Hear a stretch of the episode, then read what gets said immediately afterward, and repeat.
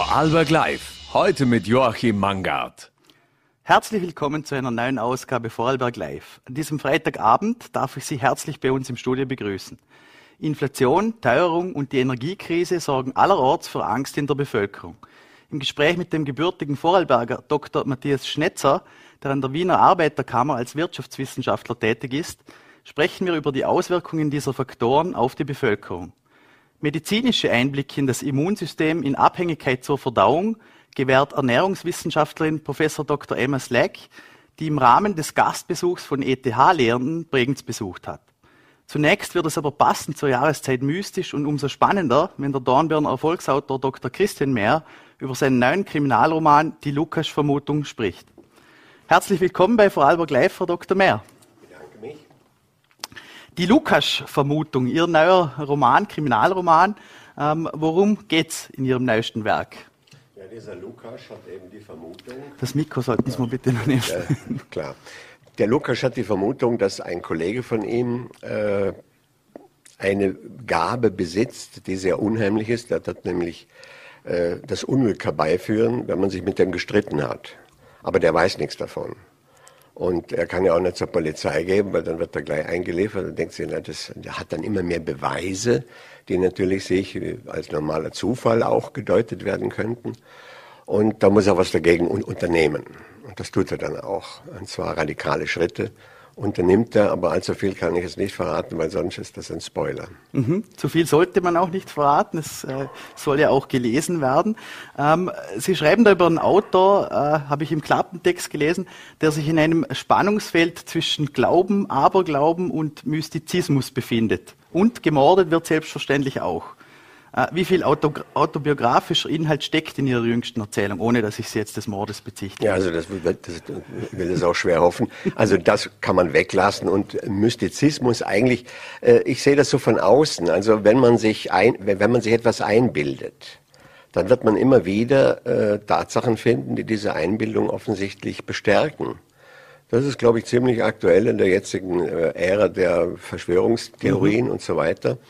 Nur bei mir, also in dieser Fiktion, sind die, äh, die, die Dinge, die ihn auf diese, auf diese Ansicht bringen, sind viel massiver. Mhm. Also er kann es wirklich absehen, dass den Leuten, die mit diesem Kollegen sich streiten, äh, dass, das, äh, dass denen was Schlechtes passiert und das wird immer wilder. Mhm. Also von einem zum nächsten Mal also steigert sich das von reinen Unannehmlichkeiten bis zum Verlust des Arbeitsplatzes und, und so weiter und bis zum Tod. Mhm. Und dann wird er natürlich eine Maßnahme ergreifen, die, die dagegen sitzt. Was mir, mit mir persönlich hat das, das festzustellen, was das mit mir zu tun hat. Mich, mich ziehen einfach diese Themen an. Mhm. Wie schreibt man als Autor über einen Autor? Ja, das ist relativ leicht. Da schaut man in den Spiegel. Also dann tut man viel, was man im Spiegel sieht, also wieder weg, oder? Dann fragt man natürlich die, also gut, diese, die, dieser Roman hat natürlich auch Vorbilder. Also mhm. es ist ja nie so, dass man im luftleeren Raum ihr findet jetzt jemand, der heißt Anton Pimpelhober, ist zwei Meter groß und blonde Haare, dass niemand sich äh, betroffen fühlt. Mhm. Da habe ich den gefragt, der den anderen spielt und der gesagt, solange der Name richtig geschrieben ist und nicht behauptet, dass er kleine Kinder frisst, ist ihm wurscht. ähm, Im Klappentext ist außerdem die Rede von Eitelkeiten einer provinziellen Kultur- und Politikszene. Ähm, inwiefern spiegelt das das Leben hier in Vorarlberg wieder? Ja, das ist nicht meine Formulierung, sondern die Formulierung meines Verlegers, der aus Berlin stammt. Mhm der sieht das so.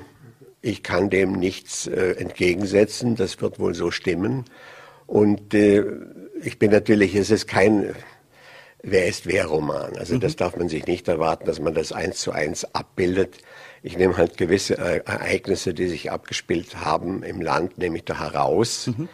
Und äh, und, ver, und verwurschte sie dann quasi im Rahmen dieses Kriminalromans. Das muss mhm. ja, Sie müssen ja, der Kriminalroman hat ein Gerüst, aber da muss ja auch Fleisch drauf, auf, auf die Knochen und dann muss das eben so gemacht werden. Mhm. Aber ist es auch ein kleiner zynischer Seitenhieb auf die hiesigen äh, Gegebenheiten? Ja, wa ja, wahrscheinlich schon. Also das, ja, also kann ich nicht abstreiten. Okay. Ja, ne? Ähm, Ihre literarischen Anfänge siedeln sich ja im Science Fiction an. Ähm, wie ist es dazu gekommen und wann entschieden Sie sich mehr in Richtung Crime zu gehen? Ja, literarisch, es war eigentlich, äh, ich habe mich hat immer die, die literarische Fantastik interessiert mhm. und der erste Roman, den ich geschrieben hatte, war ein rein fantastischer Roman und der äh, vor kurzem verstorbene Kurt Brachatz hat das mhm. dann an den Verlag geschickt, für den er übersetzt hat. Das war der Heine Verlag. Und dort war es der ebenfalls verstorbene Kurt Jeschke, dem das gefallen hat. Aber der hatte die Science Fiction unter sich und muss er draufschreiben Science Fiction. Mhm. Und nachdem zwei Drittel aller in Deutschland erschienenen Science Fiction Romane damals über seinen Schreibtisch gingen, war er der Mr. Science Fiction. Und wenn er sagte Science Fiction, dann ist es das. Das war es aber nicht. Mhm. Und ich habe dann auch mehr auf der allgemeinen fantastischen Linie habe ich dann äh, weitergeschrieben.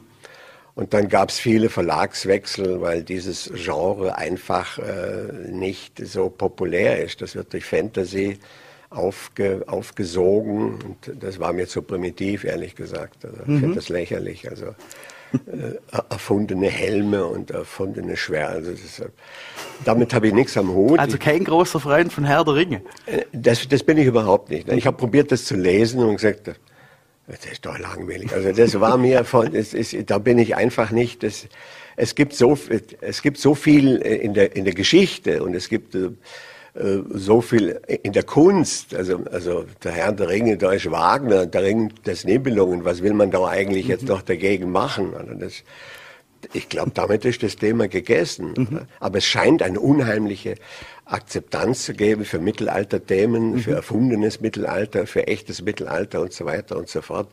Äh, das ist ja nur gut. Das muss man, das kann man nur, dass überhaupt für Geschichte so ein Interesse besteht. Mhm. Ähm Sie sind Doktor der Chemie, klassischer Realist und Naturwissenschaftler. Ähm, wann hat Sie denn die Muse geküsst und Sie haben sich äh, damit in die Welt der Fiktion begeben? Ja, das also Welt der Fiktion habe ich mich schon begeben in der Volksschule. da habe ich schon begonnen zu schreiben. Den ersten Roman dann im Gymnasium, richtiger Roman, auch mit einem fantastischen Hintergrund. Blöderweise in Steno. Das war damals äh, irgendwie, das war lang vor Computern, das hat es alles noch nicht gegeben. Und Schreibmaschine konnte ich auch nicht. Ich habe gedacht, wenn ich es in Steno schreibe, dann bin ich schneller. Das stimmt auch, und dann konnte es nachher nicht mehr lesen. Darum ist dieser Roman, der vielleicht 100 Seiten hat, dann liegen geblieben. Aber dann ist es immer weitergegangen mhm. und das erste, den ersten richtigen Roman haben wir dann geschrieben während der DIS im August und die Weihnachtsferien, weil da war kein Labor. Es hat dann drei Jahre gedauert und das war eben der, Romanmagister dort, den der Kurt Brahatz dann äh, empfohlen hat in München. Und damit war das erste gedruckte Buch da. Mhm. Aber die Naturwissenschaft hat es ja nie wirklich losgelassen. Ja, natürlich nicht. Mhm. Das ist so eine, wenn man das lang genug studiert, dann ist man da abgestempelt und das kriegt man immer weg. Das ist wie, äh, wie wir Tattoo, dessen Entfernung einfach unmöglich ist. Mhm. Ähm, Sie haben es eh schon angesprochen, Verlagswechsel. Seit kurzem sind Sie beim Hirnkost Verlag tätig. Ähm, am Berliner Verlag entstanden aus einem Jugendkulturarchiv. Wie ist es dazu gekommen und vielleicht, äh, wie steht es generell um die schreibende Zunft? Wie schwierig ist es derzeit als Schriftsteller seine Brötchen zu verdienen? Äh, derzeit als Schriftsteller seine Brötchen zu verdienen, ist praktisch unmöglich. Es gibt da diesen, das erzähle ich halt noch einmal, den berühmten Gini-Koeffizienten. Das mhm. ist ein italienischer Statistiker gewesen. Der hat eine Maßzahl erfunden, um die Ungleichverteilung von irgendwas, also zu beschreiben mit einer einzigen Zahl. Der ist null, wenn alle dasselbe haben, und der ist eins, wenn einer alles hat und die andere nichts. Mhm. So kann man die Einkommen von Österreichern, da liegt er bei 0,3 etwa, also eher in Richtung Null. Mhm. In anderen Staaten ist er höher. In Lesotho liegt er bei 0,6, oder? Und bei den deutschsprachigen Schriftstellern liegt er bei 0,8. Mhm. Das, das heißt, dass einige wenige sehr, sehr viel verdienen, mhm.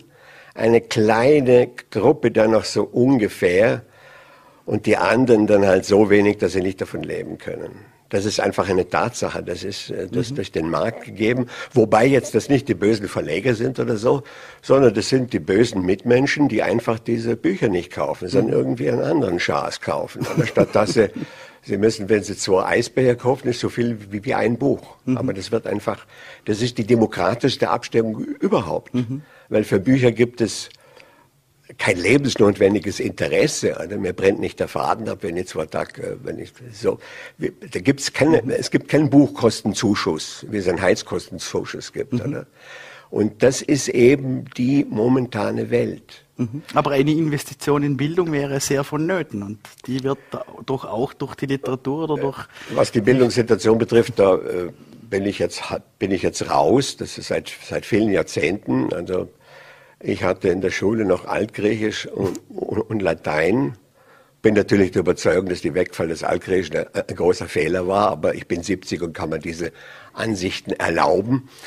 Aber ich weiß nicht, ob das äh, ganze Bildungssystem mhm. wirklich jetzt noch, weil sie die lernen, wenn sie Aufsätze schreiben, lernen, äh, gibt es ja Textsorten, dann müssen sie da mhm. alles machen. Und fürs Lesen bleibt kein Platz mehr. Die Buben lesen überhaupt nichts angeblich und die die Mädchen, die lesen noch eher, das setzt sich dann fort. 80 Prozent der Belletristikkäufer sind Käuferinnen, mhm. weil die Männer lesen nur äh, Ultra-Hardcore-Krimis. Mhm und, Fach, und Fachliteratur, angeblich. Also ob das stimmt, das weiß ich nicht. Mhm. Aber das ist sowieso, wenn man das Schreiben von dem abhängig machen kann, kann ich davon leben? Sag ich, nein, probier was anderes, wenn du darauf kaprizierst, lösch das Schreibprogramm, versenk die Schreibmaschine, fang es gar nicht erst an. Außer natürlich der innere Brand, und das muss mhm. jetzt heraus, dann sind wir aber auf einer anderen Ebene, auf einer anderen Ebene der Debatte. Dann reden wir nicht von Geld. Mhm. Geld verdient man damit nicht. Ähm, Sie haben es vorhin auch schon angesprochen, äh, eine Frage als Naturwissenschaftler und Autor. Ähm, wie erleben Sie die Corona-Pandemie im Spannungsfeld zwischen Politik, Wissenschaftsfeindlichkeit und Fake News? Ich habe gerade vor kurzem äh, diesen Film Contagion, heißt er, glaube mhm. ich, gesehen, wo also zehn Jahre davor. Mhm. Und dann verglichen mit der realen Situation, da ist mir schon aufgefallen, das ist ein großer Trost. Weil bei diesem Contagion-Film, da auch eine Seuche aus Asien, mhm. erst einmal hat die ein Tödlichkeitsding von 20 Prozent. Super, da waren wir weit weg. Und dann gibt's einen bösen Internetmenschen, der da einen Haufen Geld damit verdient, indem er irgendeine obskure, äh, homöopathische, also gegen Impfen und alles, mhm. das, das kennen wir ja alles. Aber bei uns wurde Pferdeentwurmungsmittel angepriesen das finde ich auch lustig und der Betreffende hat sicher keine Aktien der Pferdeentwurmungsmittelherstellerfirma gehabt, was dort alles der Fall war. Und in dem Film gibt es einen Riesenrasch, also da Lebensmittel, die Amerikaner haben alle Buffenheim, da wird gemordet. Bei uns war der Ran auf Klopapier. Mhm. Wenn man so vergleicht, ist das eine Operette. Mhm. Eine einzige Einstellung habe ich gesehen, das war kalt überlaufen. Die wurde zehn Jahre vorgedreht vor der richtigen Einstellung. Jemand schaut aus dem Fenster und sieht eine lange Reihe Lastwagen, Armeelastwagen. Mhm. Und genau diese, diese Reihe wurde dann einmal gedreht von einem Handy aus vom Fenster in Bergamo. Mhm. Da hat es übereingestimmt. Mhm. Aber gesamthaft gesehen, wenn jetzt nichts Schlimmes passiert und eine super hyper giga äh, Variante sich mhm. durchsetzt, sind wir da gut davon gekommen. Das ist ja auch ein Trost. Wenn, Hollywood muss es, da muss richtig Stoff, sonst kann nicht das Kino, Liebesgeschichte, klar, aber es muss dann auch, es müssen dann die Fetzen fliegen. Das war alles nicht der Fall. Mhm. Ähm, schwingt das vielleicht auch äh, in Ihrem neuen Buch mit, die Lukas-Vermutung? Da geht es ja auch um Mystizismus. Ist da auch ein bisschen dieses Thema Aberglauben, Wissenschaftsfeindlichkeit, Esoterik? Nein, nein, na, überhaupt nicht. Das habe ich einfach so. Ich gehe dann voll auf diese, auf diese Linie. Also der Leser bleibt dann sehr überrascht zurück, weil am Schluss meldet sich dann ein Ich-Erzähler. Aber ich will nicht dort so viel. Also ich gehe voll äh, ist bei, der, bei der fantastischen Literatur ist es so. Ist es wirklich oder ist es nicht wirklich? Mhm. Wenn es nicht wirklich ist, dann ist es Schmäh, dann lass es sein. Nein, in der Fiktion ist es wirklich. Mhm. Das ist so. Der Mann kann fliegen oder der Mann kann Unglück hervorrufen oder die, die Frau, das ist ja wurscht. Und das ist so. Und mhm. wie, jeder Roman dieser Art ist die Antwort auf die Frage, was wäre wenn? Dann mhm. können Sie irgendwas an. Was wäre, wenn dies und jenes passiere? Und da fängt die Fantasie an, mhm. jedenfalls meine. Was anderes kann ich nicht schreiben. Mich interessieren keine, äh, äh, was, was, was eh, also irgendwelche Geschichten, mhm. Äh, die jetzt dort passieren, der mit dieser und jener mit diesem. Und das, das kommt alles, das ist das Fleisch, von dem ich vorher gesprochen mhm. habe, das, das gehört dazu. Aber die, die unerhörte Begebenheit, also der klassische Ansatz, der äh, in der Literatur seit, der seit dem 18., seit dem 17. Jahrhundert eigentlich ist, was die Novelle ausmacht, die muss sein. Mhm. Wobei die unerhörte Begebenheit also eine nicht veristische ist. Oder mhm. was wäre, wenn, wobei bei der Bruch der Realität immer also, spannend. Ist, ein Bruch der Realität muss sein. Mhm. Okay. Äh, zurück zum Thema Fleisch. Alles Fleisch ist Gras wurde damals mit Tobias Moretti in der Hauptrolle verfilmt auch. Ähm, für die Promotion Ihres neuesten Werks beschreiten Sie ja selbst neue Wege und sind hinter der Kamera als Regisseur auch tätig. Ähm, wie gestaltet sich dieses Unterfangen und wie ist das für Sie, diesen, diese neuen Schritte zu wagen? Ja, das ist äh, alles kurz. Also was der Film hat 90 Minuten, den, den, den ich jetzt mache, also der alles Fleisch ist Gras, das macht der Bilgri. Ich mache eine Minute und das wird angehängt an das Verzeichnis lieferbarer Bücher von meinem Verleger, hat er jedenfalls angekündigt tausende Buchläden werden das äh, sehen, total begeistert sein und wie die Blöden dieses Buch bestellen.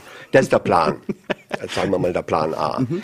Und ich muss es jetzt halt machen, weil ich habe einen, ich betreibe auch einen, einen YouTube-Channel, die mhm. Bücherbude, wo ich Autoren einlade, zusammen mit Erika Kroner bitte, mhm. und habe halt angegeben, ich habe das ganze Material, da gesagt, da machst du es gerade du, oder? Sonst hätte es nämlich keiner gemacht. Mhm. Und da muss halt ein bisschen was gemacht werden und das habe ich auch schon abgedreht. Es ist sehr aufwendig, mhm. aufwendiger als ich gedacht habe. Und mit einer Minute ich es dann belassen. also ich werde das nicht äh, so, so fortführen. Für das nächste vielleicht, mhm. Wenn es noch eins gibt. Also es kommt ja darauf an, immer wie das ist. Natürlich, wenn jetzt das eine Million Stück verkauft, dann, dann dann kaufe ich mir das ganze Zeug, was jeder hat. Und dann okay. richtig Gas. Sehr gut. Vielleicht abschließend noch, äh, Montagabend lesen Sie im Bregenzer Theater Kosmos aus Ihrem neuen Buch. Ähm, worauf darf sich das Publikum einstellen und wieso sollte man diesen Abend keinesfalls verpassen? Also es geht nicht äh, vor, wie, wie früher gesagt, um 1930 geht es los im mhm. Theater im Kosmos. Es gibt ein Gespräch äh, mit einer Kollegin, mhm und die, die Katharina ein, Leising macht das. Die mich dann ja. da einführt und dann werde ich halt daraus vorlesen. Ja, wie es halt bei einer Lesung ist. Ich hoffe, dass sich alle unterhalten. Ich glaube, es ist unterhaltsam geschrieben. Also ich habe nicht die Absicht, die Leute zu langweilen. Das ist überhaupt das Grund, Grundprinzip bei jedem Schreiben. Vermeide Langeweile. Ich glaube, äh, da sind wir guter Dinge. Also habe mich sehr gefreut, als ich habe mich keinesfalls äh, gelangweilt bei diesem Gespräch hier. Äh, ich sage herzlichen Dank für den Besuch im Studio, Herr Dr. Christian Mehr mit seinem neuen autobiografischen, vielleicht nur ein klein wenig autobiografischen Roman, ja. die Lukas-Vermutung. Und die alle geht um 1930 nach Bregenz und geht ins Kosmos Theater und ich merke mal jeden, der nicht dort ist. Ein schönes Schlusswort. Vielen Dank für den Besuch im Studio. Ähm, als nächsten Gast darf ich äh, Ernährungswissenschaftlerin und Immunologin Professor Dr. Emma Slack via Zoom bei Vorarlberg live begrüßen. Herzlich willkommen, Frau Professor Dr. Slack. Hallo, guten Abend. Ähm, vorab, wie hat Ihnen denn die Gastvorlesung im wunderschönen Kuppelsaal der Vorarlberger Landesbibliothek gefallen? das ist für uns immer ein sehr schönes Erlebnis. Also mein erstes Mal im, im Bregenz. Es ist eine ganz schöne Gegend. Ähm, wie Sie hören, komme ich nicht aus diesem ähm, Teil der Welt. Ich bin ursprünglich Engländerin und ähm, aber auch ähm, die, die Austausch mit ähm, ein sehr breites Publikum war, war sehr spannend und ähm, ja, ein, ein ganz gut organisiertes Event habe ich gefunden. Mhm ähm, auch als Britin, wie wichtig ist der interdisziplinäre Austausch über die Landesgrenzen hinaus? Also für uns Wissenschaftler ist das enorm wichtig. Oder? Wir studieren nicht nur ähm, die Darmbakterien und Immunsystem von, von Schweizer oder sogar nicht nur von Schweizer und Österreicher, sondern, sondern von Menschen. Und ähm, die findet man überall auf die Welt. Und es gibt auch überall sehr talentiertes Menschen, äh, mit guten Ideen, mit neuen Technologie, mit wenn, wenn wir gutes Austausch haben, kommen wir schnell vorwärts. Ähm, Wissenschaft grundsätzlich war, war immer ein internationales ähm, Konzept. Das haben wir schon lange über Landesgrenzen zusammengearbeitet. Ähm, und ich hoffe, trotz aller politischen ähm, Probleme, auch beim, bei meinem Heimatland, ähm, gekommen sind, dass das weiter das, das geht wirklich weiter, weil ähm, sonst wird die Wissenschaft halt langsamer und, und weniger erfolgreich. Das ist meine, mhm. meine Meinung. Ähm, inwiefern hat denn das auch die Pandemie beschleunigt? Da ging es ja sehr oft um internationalen Austausch, auch bei der Impfstoffentwicklung. Mhm. Also ich denke, das beschleunigt, weiß ich, weiß ich nicht. Also wir, haben immer, immer diesen internationalen ähm, Zusammenarbeit gemacht. Das hat es sicher ein bisschen ähm, veröffentlicht, dass, dass es immer so gelaufen hatte. Ähm, einiges, was es natürlich sehr geholfen hat, ist, dass die Videoconferencing Technology wirklich weit großen Sprung gemacht hat in diesen Zeiten und ähm, wir mussten jetzt deutlich weniger reisen, um diesen Austausch zu, zu machen, was natürlich umweltmäßig auch ganz praktisch ist. Also wir, wir haben vielen bei, bei uns in die Gruppe laufende Kollaboration mit ähm, mit Amerika, mit verschiedenen Gruppen über die ganze Europa und wir könnten uns jetzt problemlos jeden Woche zusammensitzen und, und tauschen aus über die letzten Resultate, die wir haben. Und ähm, für uns ist das eigentlich die größte, die größte Unterschied zum vor der Pandemie, weil es war immer so, oh, nutzen wir Skype oder ist das, das hat nie funktioniert oder und das Verbindung war schlecht und, und jetzt kann man das wirklich, ähm, es ist fast wie man in die, die, die ganze gleiche Zimmer sitzt. Also es ist schon sehr gut. Mhm. Ähm, vielleicht kommen wir auf Ihr Fachgebiet. Äh, Sie beschäftigen sich mit dem Immunsystem in direktem Zusammenhang mit der Verdauung. Ähm, inwiefern wirkt sich denn unsere Ernährung direkt auf das Immunsystem aus? Also es hat sicher eine große Wirkung. Ähm, grundsätzlich haben wir das wissen, wissen auch jede Person das, oder wir haben es alle von unseren unsere Großeltern wahrscheinlich gelernt, dass man genug Frucht und Gemüse essen muss, ähm, dass man nicht immer erkältet ist. Und ähm, bei diesen Vitaminen und, und alles, was man von dem, dem gut, gesund Ernährung ähm, zu sich nimmt, unterstützt die Funktion von, von der Immunsystem. Das Immunsystem braucht viel Energie, es braucht auch viel neue Komponenten, das immer neu gebaut sein müssen. Ähm, aber es, was man isst, beeinflusst natürlich auch die Bakterien, dass wir im Darm haben, vermutlich auch auf die andere Körperoberfläche. Und diesen Bakterien haben auch einen großen Einfluss. Also ähm, alles zusammen, ja, die Einfluss ist groß. Es gibt sehr großen Teil von diesem Einfluss, das ich muss sagen, wir nicht ganz versteht im Moment. Aber Forschung dazu ist spannend. Mhm. Stichwort Bakterien. Wieso gibt es denn gute und schlechte Bakterien? Also ich denke, es ist ein bisschen wie gute und schlechte Hunde. Also die, ähm, die Bakterien haben uns nicht, ähm, nicht gemeint, sie möchten sich nur vermehren. Und einer davon haben einen Lebensstil entwickelt, das leider für uns nicht so praktisch ist, oder? Sie, ähm, sie möchten unsere Haut essen oder mit ähm, Group B Streptococcus. Aber die allermeisten Bakterien auf die Welt kommen zum Beispiel in die Umwelt vor. Ähm, wir haben sogar Bakterien im Eis, im, in dem Antarktik und Arktik gefunden. Ähm, in die Meere, in die Ozeane haben wir wahrscheinlich Milliarden von Spezies, was wir bis jetzt nur ein sehr kleine Teile davon schon beschreiben haben. Ähm, also ich, ich meine, es gibt nicht wirklich Bakterien, die uns gut meinen und, und uns schlecht meinen. Es gibt sicher Bakterien, die von uns beeinflusst sind, vor allem während dem Klimawandel. Ähm, und dann haben wir dann einige Bakterien, die uns sehr nützlich sind. Oder das meinen Sie vielleicht mit gut gemeint. Mhm. Ähm, Einige Beispiele sind in der Lebensmittelproduktion sehr wichtig, oder? Zum Käse zum Beispiel. Mhm. In der Vorarbeit haben wir ein sehr schönes Stück Käse bekommen nach der, nach der Vorschlag, kann ich gut sagen, da sind die Bakterien auch sehr wichtig. Ähm, und auch bei uns in die Darm sind da Bakterien, die sich spezialisiert haben, den menschlichen Darm zum Kolonisieren. Ähm, und das ist dann so ein gegenseitiger ähm, Beziehung. So, wir geben sie Wärme, sie bekommen immer wieder neue Nährung. Ähm, und dann sie helfen uns zum Beispiel, dass sie den Ballaststoff abbaut ähm, in diesen kurz, kurzkettige Fettsäure, dass wir dann als Energiequelle nutzen kann. Ähm, sie bauen auch zum Beispiel Vitamin K, kommt vor allem vor, von, von Darmbakterien. Ähm, und das ist dann sehr sehr wichtig eigentlich für, für uns. Also wir, wir geben die Bakterien etwas und sie geben uns etwas, etwas zurück. Mhm. Ähm, ähm, jetzt ist gerade auch aktuell heftig und heiß diskutiert. Äh, die Apotheken berichten von akutem Mangel an Medikamenten, äh, das ist vor allem auch im Bereich der Antibiotika. Ähm, und gerade in Anbetracht dessen sind wir da als Gesellschaft in eine zu starke Abhängigkeit der Pharmazie geraten. Gerade auch, wenn man daran denkt, dass äh, viele Bakterien inzwischen auch gegenüber diverser Präparate resistent geworden sind.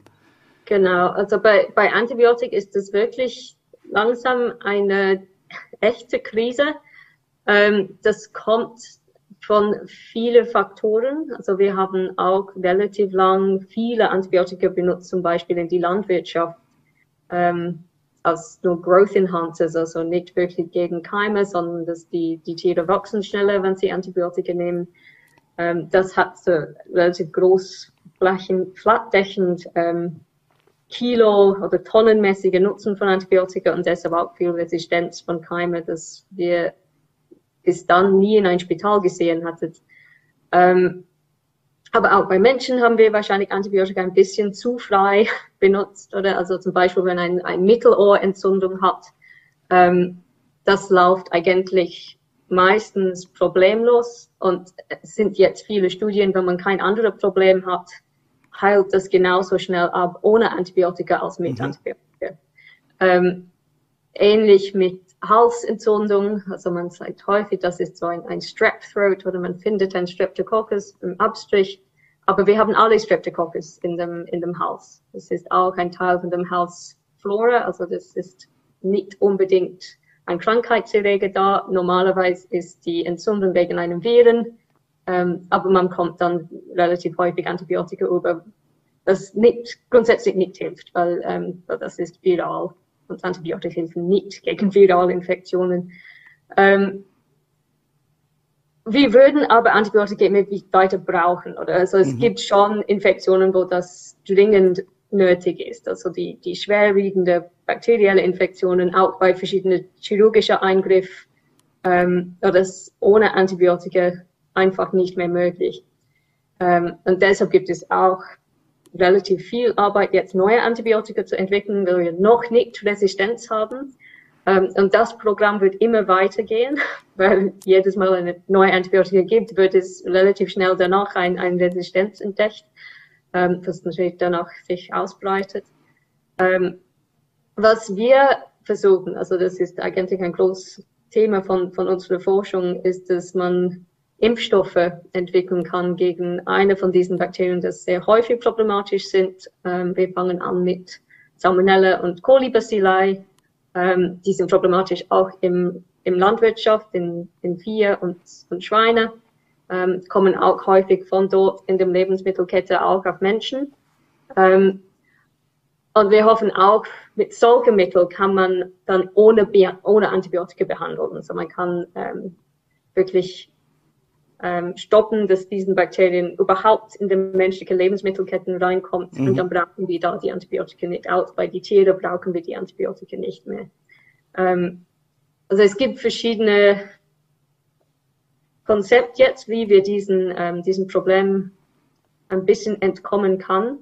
Ähm, ich gehe davon aus, dass wir würden eigentlich alle Lösungen brauchen. Ähm, Phaagentherapie natürlich ist auch ein großes Thema, ähm, das auch in den Medien vorgekommen ist in, mhm. in der Zeit auch mit relativ immer mehr Erfolg. Also ähm, ja, hoffentlich kommen wir nicht zu diesen von WHO vorgesehenen Situation im 50 oder 30 Jahr sogar jetzt, wo wir wirklich kein Weg der Antibiotika mehr haben. Ähm, das möchten wir unbedingt vermeiden. Mhm.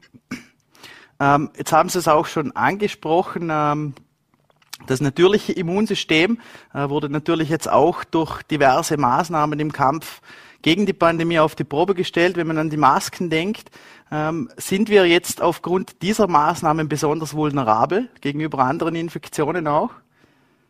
Also ich gehe davon aus, nicht unbedingt. Also was man hat ein bisschen gesehen ist bei, bei Kindern, aber das war nicht ähm, wegen die Masken, das war eher wegen dem, ähm, dass alle Schule zu sind und alle Kinder zu Hause und nicht miteinander gemischt, haben wir dann eine Zeit lang zum Beispiel kein RSV-Infektionen gesehen unter Kinder. Und natürlich, sobald man das wieder aufmacht, hat man dann eine riesige Welle von diesen Infektionen, weil die Grund, ähm, Grundimmunisierung das normalerweise so langsam stattfindet und die Kinder waren nicht da. Ähm, aber bei Erwachsenen soweit ich das gesehen habe, ist es nicht erwartet, dass wegen die Maske wir, mehr ähm, Infektion bekommen sollten. Ähm, was wir, ja, dieses Jahr erwarten wir auch relativ große Probleme wahrscheinlich mit Influenza. Mhm. Ähm, das letztes Jahr nicht stattgefunden hat, wahrscheinlich genau wegen die Masken. Mhm. Oder Masken wirken auch sehr gut gegen Influenza. Dieses Jahr, besonders in die Schweiz, haben wir fast keine Maske mehr, auch nicht im ÖV, nicht in Schule. Ähm, erwarten wir, dass wir das, wir das dieses Jahr relativ stark sehen würden, aber dass wir mehr anfällig ähm, wegen zwei Jahren mit Masken ist, ich denke, nicht so, nicht so der Fall. Mhm. Ähm, Stichwort Ernährung. Vegan oder vegetarisch, Carnivore, Super oder Fast Food oder doch der Chai Latte Protein Shake. Ähm, wie sieht denn für Sie eine ausgewogene Ernährung aus? Vielleicht auch gerade im Hinblick auf Ihre britische Herkunft. das, was ich als Kind gegessen habe, möchten Sie nicht wissen. Ähm, die, das ist natürlich eine sehr, sehr gute Frage, eine sehr wichtige Frage und eine Frage, die ich nicht 100% beantworten kann. Ähm, es gibt jetzt viele Studien, ähm, das zeigen, dass wir reagieren sehr individuell auf verschiedene Lebensmittel. Ähm, das zum Beispiel gibt es gute Studien, wo Leute so eine Blutzuckermessung ähm, 100, so 24 Stunden auf die Arme hätten und dann kann man mit dem Handy schreiben genau, was man gegessen hat und man sieht genau, was passiert mit dem Blutzuckerspiegel nach dem Essen und man sieht, es gibt Leute, wer ein riesen Spike von Glucose in dem Blut hat nach einem Apfel und es gibt Leute, wer zwei Donuts essen kann und man sieht überhaupt nichts, oder? Und ähm, wie wir das wirklich personalisieren kann als Empfehlung ist, ist jetzt, denke ich, ein eine große Thema für die, die Zukunft. Ähm, nach wie vor, was wir von unseren Großeltern gelernt hat, gilt immer noch. Also wenn man verschiedene ähm, Frucht und Gemüse zu sich nimmt ähm, und auch genug Ballaststoff, ist das sicher nicht schlecht. Für die meisten Leute ist das, ist das wichtig. Ähm, dazu ein bisschen Eiweiß. Wir essen ähm, in die Schweiz und Österreich grundsätzlich viel mehr Eiweiß als nötig war für unsere, mindestens als Erwachsene, für unsere gesunde Ernährung ähm, und nicht allzu viel Zucker und Fett. Oder? Und das bleibt nach wie vor ein bisschen langweilig, die Empfehlung. Aber es könnte auch sein, dass man eine, ein Genetik und ein Mikrobiom hat, das sehr, sehr gut mit Fett und Zucker umgehen kann. Ähm, diesen ähm, Empfehlungen sind immer am, am Niveau von dem Durchschnitt und man weiß, es gibt fast kein durchschnittlicher Mensch. Also ähm, schwierig, schwierig zu sagen, wo das in die Zukunft geht. Aber mhm. momentan, gerade jetzt, würde ich sagen, bleibt bei was man weiß. Mhm. Ähm, abschließend äh, möchte ich Sie trotzdem noch um eine Empfehlung bitten, jetzt gerade wenn die kalte Jahreszeit ansteht. Ähm, was kann man machen, um sein Immunsystem darauf vorzubereiten und auf Trab zu halten, damit man möglichst gesund durch den Winter kommt? Also es gibt eins, das wirklich sehr gut bewiesen ist, und das war, sich impfen zu lassen oder? Also ich denke, die Grippeimpfung dieses Jahr ist sehr stark empfohlen, ähm, auch die Covid-Boosters ist sicher sehr stark empfohlen. Ähm, dazu gute Ernährung, genug Sport, genug draußen, möglichst ein bisschen Sonnenlicht. So. Ich denke, das ist kein, ähm, kein großes Kino, das kennt alle schon, oder? Aber dieses Jahr besonders, ich denke, es ist wichtig, dass wir uns impfen lassen. Mhm. Äh, dann möchte ich mich recht herzlich bedanken äh, und richte noch einmal schöne Grüße zurück nach Zürich und bleiben Sie gesund. Vielen Dank, Sie auch. Einen schönen Abend. Ein Thema, das uns angesichts der kalten Temperaturen ebenfalls beschäftigt, sind Heizkosten. Gemeinsam mit Teuerung, Inflation und generell der Energiekrise äh, darf ich nun Wirtschaftswissenschaftler Dr. Matthias Schnetzer von der Wiener Arbeiterkammer bei uns begrüßen. Das Gespräch mit dem gebürtigen Vorarlberger Ökonomen wurde im Vorfeld aufgezeichnet. Herzlich willkommen bei Vorarlberg Live, Herr Dr. Schnetzer. Schöne Grüße nach Wien. Danke für die Einladung. Ja, gleich in medias res. Inflation. Äh, wie sieht Ihre Prognose für die nächsten Monate aus? Ja, die Prognose ist leider nicht sonderlich erfreulich. Also die Inflation bleibt jetzt auf absehbare Zeit einmal hoch. Im September haben wir ja jetzt laut Schnellschätzung von Statistik Austria das erste Mal eine zweistellige Inflationsrate erreicht, also 10,5 Prozent Teuerung gegenüber dem September des letzten Jahres. Äh, die Inflation ist mittlerweile so hoch wie seit den 1950ern nicht mehr und auch in der jüngsten Prognose des Wirtschaftsforschungsinstituts WIFO gehen sie von einer Inflationsrate von 8,3 Prozent im heurigen Jahr äh, aus. Und auch die Prognose fürs nächste Jahr ist nicht sehr erbaulich. Äh, die beträgt nämlich 6,5 Prozent Inflation und wurde seit der letzten Prognose im Juni noch einmal erhöht. Also die Preise steigen weiter, zwar nicht mehr so schnell wie heuer, aber dennoch Unmittelbar sind ja jetzt die Energiepreise, Gas und Strom sowie Treibstoffpreise und Wohnkosten gestiegen, aber wir merken jetzt mit Verzögerung, dass sich die hohen Energiepreise auch in die Produktpreise für die Konsumentinnen niederschlagen. Und in der Prognose ebenfalls besorgniserregend ist, dass die Wachstumsaussichten für das kommende Jahr vom WIFA auf 0,2 Prozent Wachstum reduziert worden sind. Das bedeutet, wir steuern auf eine Rezession zu, zumindest Quartal, einige Quartale. Und es droht so ein bisschen eine Situation wie in der Energiekrise der 1970er Jahre, die man als Stagflation bezeichnet, nämlich wirtschaftliche Stagnation und hohe Inflation. Mhm. Ähm, jetzt folgt ja auch äh, eine Reaktion von Seiten der Bundesregierung. Äh, der Finanzminister hat ja auch in seiner Budgetrede diese Themen berücksichtigt. Ähm, inwiefern betrifft die Teuerung jetzt unsere Bevölkerung? Ja, unter der Teuerung leiden natürlich große Teile der Bevölkerung, wenn auch in unterschiedlichem Ausmaß. Also die Gutverdienenden, die werden ihr Konsumniveau wohl beibehalten können, ohne große Einschnitte. Die werden das lediglich merken, indem sie weniger sparen können.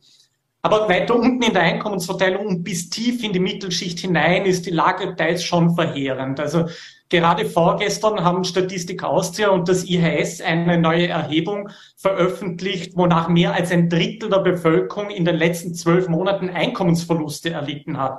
Und von diesen Menschen, die äh, Einkommensverluste äh, verzeichnen, sagen mehr als die Hälfte oder ungefähr die Hälfte, sie müssen ihre Ausgaben für Essen, Kleidung und andere wichtige äh, Güter reduzieren. Oder noch schlimmer, jede zwölfte Person glaubt, dass sie diesen Winter die Wohnung nicht mehr angemessen warm halten kann. Also das sind schon sehr viele Menschen, die jetzt tiefe Einschnitte in ihrem Lebensstandard verzeichnen, während der Finanzminister in der Budgetrede sagt, er möchte, dass das Land gestärkt aus dieser Krise kommt. Also davon sind wir meines Erachtens meilenweit entfernt und auch das Budget setzt hier Impulse, dass die innere und äußere Sicherheit hier sehr äh, stark gefördert wird, aber die soziale Sicherheit kommt meines Erachtens hier äh, ziemlich zu kurz. Mhm.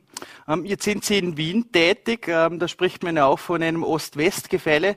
Ähm, inwiefern unterscheiden sich da die Auswirkungen für Menschen in Vorarlberg zum Beispiel von denen in Wien?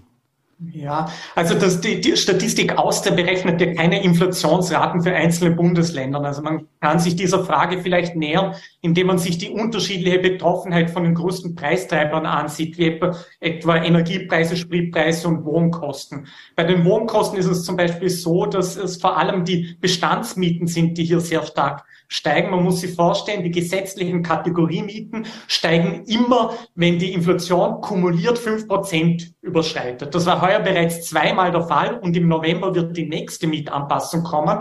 Äh, wir werden heuer eine Mieterhöhung im Durchschnitt von rund 16 Prozent äh, äh, sehen. Wir sprechen hier durchaus von einer Mietpreisspirale und die trifft Wien etwas stärker, weil in Wien drei Viertel der Haushalte zur Miete wohnen, in Vorarlberg nur ein Drittel und der Rest im Eigenheim. Die Wohnform ist natürlich auch, ausschlaggebend, wenn wir über die äh, Heizart reden. Menschen mit einem Eigenheim können doch einfacher von einer Öl- oder Gasheizung auf eine ökologische Alternative wechseln, während Menschen in der Miete meist einfach äh, ihre äh, die installierte Gastherme äh, haben und vom Gaspreis abhängig sind. Bei den Spritpreisen kann man sagen, da sind vor allem Pendlerinnen, die ihren Arbeitsweg mit dem Auto machen, äh, betroffen und da ist Vorarlberg wiederum stärker. Äh, denn in Vorarlberg werden 60 Prozent der Arbeitswege mit dem Auto äh, durchgeführt. In Wien sind es äh, laut Verkehrsclub Österreich 30 Prozent. Also hier gibt es schon Unterschiede je nach Betroffenheit von den größten Preistreibern. Mhm. Jetzt haben Sie das Energiethema eh auch schon angesprochen. Ähm, angesichts des bevorstehenden Winters äh, geht es ja auch vor allem um Strom- und Gaspreise. Da kam, kam auch schon Energiedeckel, Strompreisdeckel. Ähm, wie sieht es da in diesen Sachen aus, auch gesamtösterreichisch? Ja, also da, da, beim Gasverbrauch muss man auf der erfreulichen Seite sagen, da sieht man schon erste Fortschritte, die vor allem durch das warme Wetter, aber auch durch steigende Energieeffizienz und durch Anstrengungen beim Energiesparen erfolgt sind. Experten haben da berechnet, dass wir im Vergleich zum Durchschnittsverbrauch der letzten fünf Jahre heuer bereits über 400 Millionen Euro an Gaskosten eingespart haben. Auch die Gasspeicher sind seit Sommer halbwegs gut gefüllt. Also der OMV-Gasspeicher, die sind zu 99 Prozent voll. Nichtsdestotrotz, heuer wird für viele Haushalte die teuerste Heizsaison werden, die sie gehabt haben.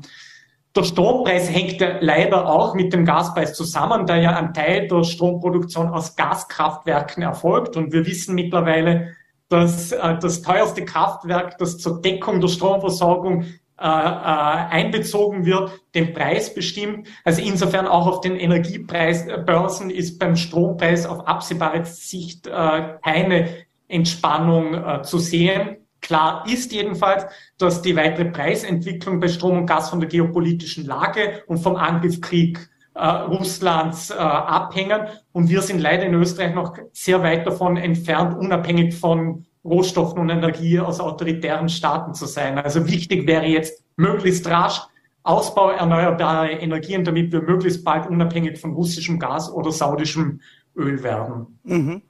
Ähm, abgesehen von Energieimporten, äh, wie steht es generell aus ökonomischer Sicht um die Verknappung von Rohstoffen oder den Ausfall von Lieferketten? Wie abhängig ist Österreich von Importen?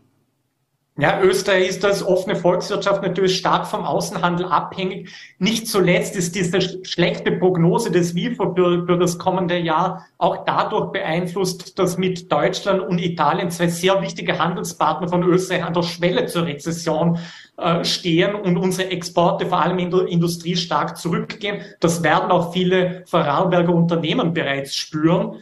Äh, bezüglich Lieferketten, Österreich ist natürlich Teil einer globalisierten äh, vernetzten Weltwirtschaft mit all ihren Vor- und Nachteilen. Ja, wir waren sehr lange Profiteur der Globalisierung auch auf Kosten anderer Länder. Und jetzt haben wir in den letzten Monaten die Kehrseiten kennengelernt. Ausfall von sensiblen Lieferketten, Engpässe bei wichtigen Gütern, Abhängigkeiten von politisch fragwürdigen Ländern. Also ich glaube, es wäre jetzt ein guter Zeitpunkt auch für die Politik, sich strategisch neu zu positionieren und mit Blick in die Zukunft einen klimafreundlichen, sozial ausgewogenen und krisenfesten Wirtschaftsstandort zu schaffen. Mhm. Das bringt mich eh zur nächsten Frage. Damit kommen wir auf die Politik zu sprechen. Ähm, halten Sie die bisherigen Maßnahmen für ausreichend oder wo sollte man hier ansetzen? Was würden Sie sich von Seiten der Regierung wünschen, um das Ganze aufzufangen?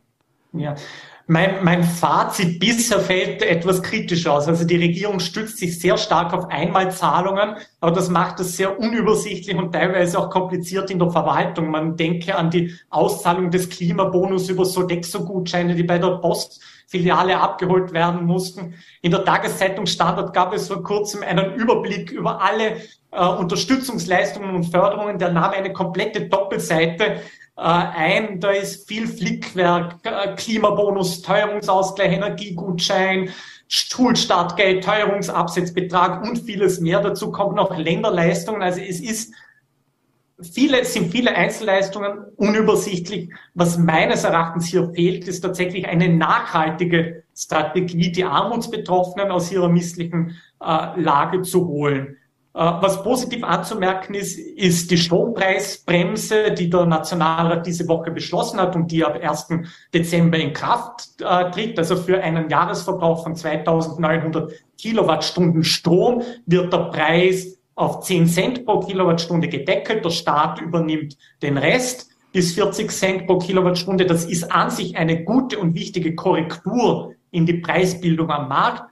Aber auch hier bleiben zwei Fragen offen. Das eine ist, warum holen wir uns das dafür nötige Geld, das sind immerhin geschätzte vier Milliarden Euro, nicht auch von den Energiekonzernen, die momentan immens von den äh, hohen Energiepreisen profitieren und hohe Profite schreiben. Und zweitens sollte man sowas nicht auch für die Heizkosten andenken, also eine Gaspreisbremse, so wie es in Deutschland gerade diskutiert wird. Mhm. Ähm, ein weiteres Thema, das aktuell auch wieder gerne diskutiert wird, äh, sind viel diskutierte Millionärsabgaben, Vermögensabgaben, äh, Besteuerung von Vermögen, Umverteilung. Ähm, sollte man hier ansetzen, um so eine Vermögensumverteilung voranzutreiben und oder käme das nicht einer Entgeignung gleich? Ja, also da, das ist tatsächlich, glaube ich, eine der großen Schwachstellen dieses und auch vergangener Budgets, nämlich die Schieflage in der Finanzierung unseres Sozialstaats nicht zu beheben wo der Löwenanteil immer noch von äh, Steuern auf Arbeit und Konsum getragen wird. Ich denke, wir brauchen da durchaus einen fairen Beitrag der Vermögenden, gerade, gerade in Zeiten der Krise, wo ja viele Reiche ihre Vermögen sogar ja noch vergrößert äh, haben. Die Logik der Politik, die kennen wir auch aus früheren Szenarien. Äh, jetzt haben wir durch eine Lohnsteuerreform äh, eine Entlastung des Faktor Arbeits. Äh, wir sind gerade mitten in einer Diskussion über eine Kurssenkung, um die Gewinnsteuern zu reduzieren. Und zu diesen sinkenden Einnahmen aus Steuern gesellen sich dann halt eben die, die Einmalzahlungen, Förderleistungen und so weiter und so fort. Und dann folgt wie das Amen im Gebet, wir können uns das nicht leisten, wir brauchen ein Sparpaket. Äh, nur eine Finanzierungsquelle wird dann selten angetastet oder diskutiert, nämlich eben große Vermögen und Erbschaften. Und ich sage nur, Österreich ist immer noch ein Schlusslicht, was vermögensbezogene Steuern anbelangt, internationales Schlusslicht. Und insofern glaube ich schon, dass wir diskutieren können über einen bedachten Einsatz von Vermögenssteuern, wie es gerade in Spanien passiert, eine Erbschaftssteuer, die es in über 20 Ländern der EU gibt, sowie auch Maßnahmen, um die Steuerlücke von 15 Milliarden Euro zu schließen, die allein dadurch entsteht, dass Steuern hinterzogen oder äh, Steuertricks von großen Konzernen angewendet werden. Mhm. Ähm, wir blicken daher allesamt jetzt düsteren Prognosen entgegen. Äh, nichtsdestotrotz, äh, was raten Sie jedem Einzelnen angesichts dieser düsteren Vorzeichen?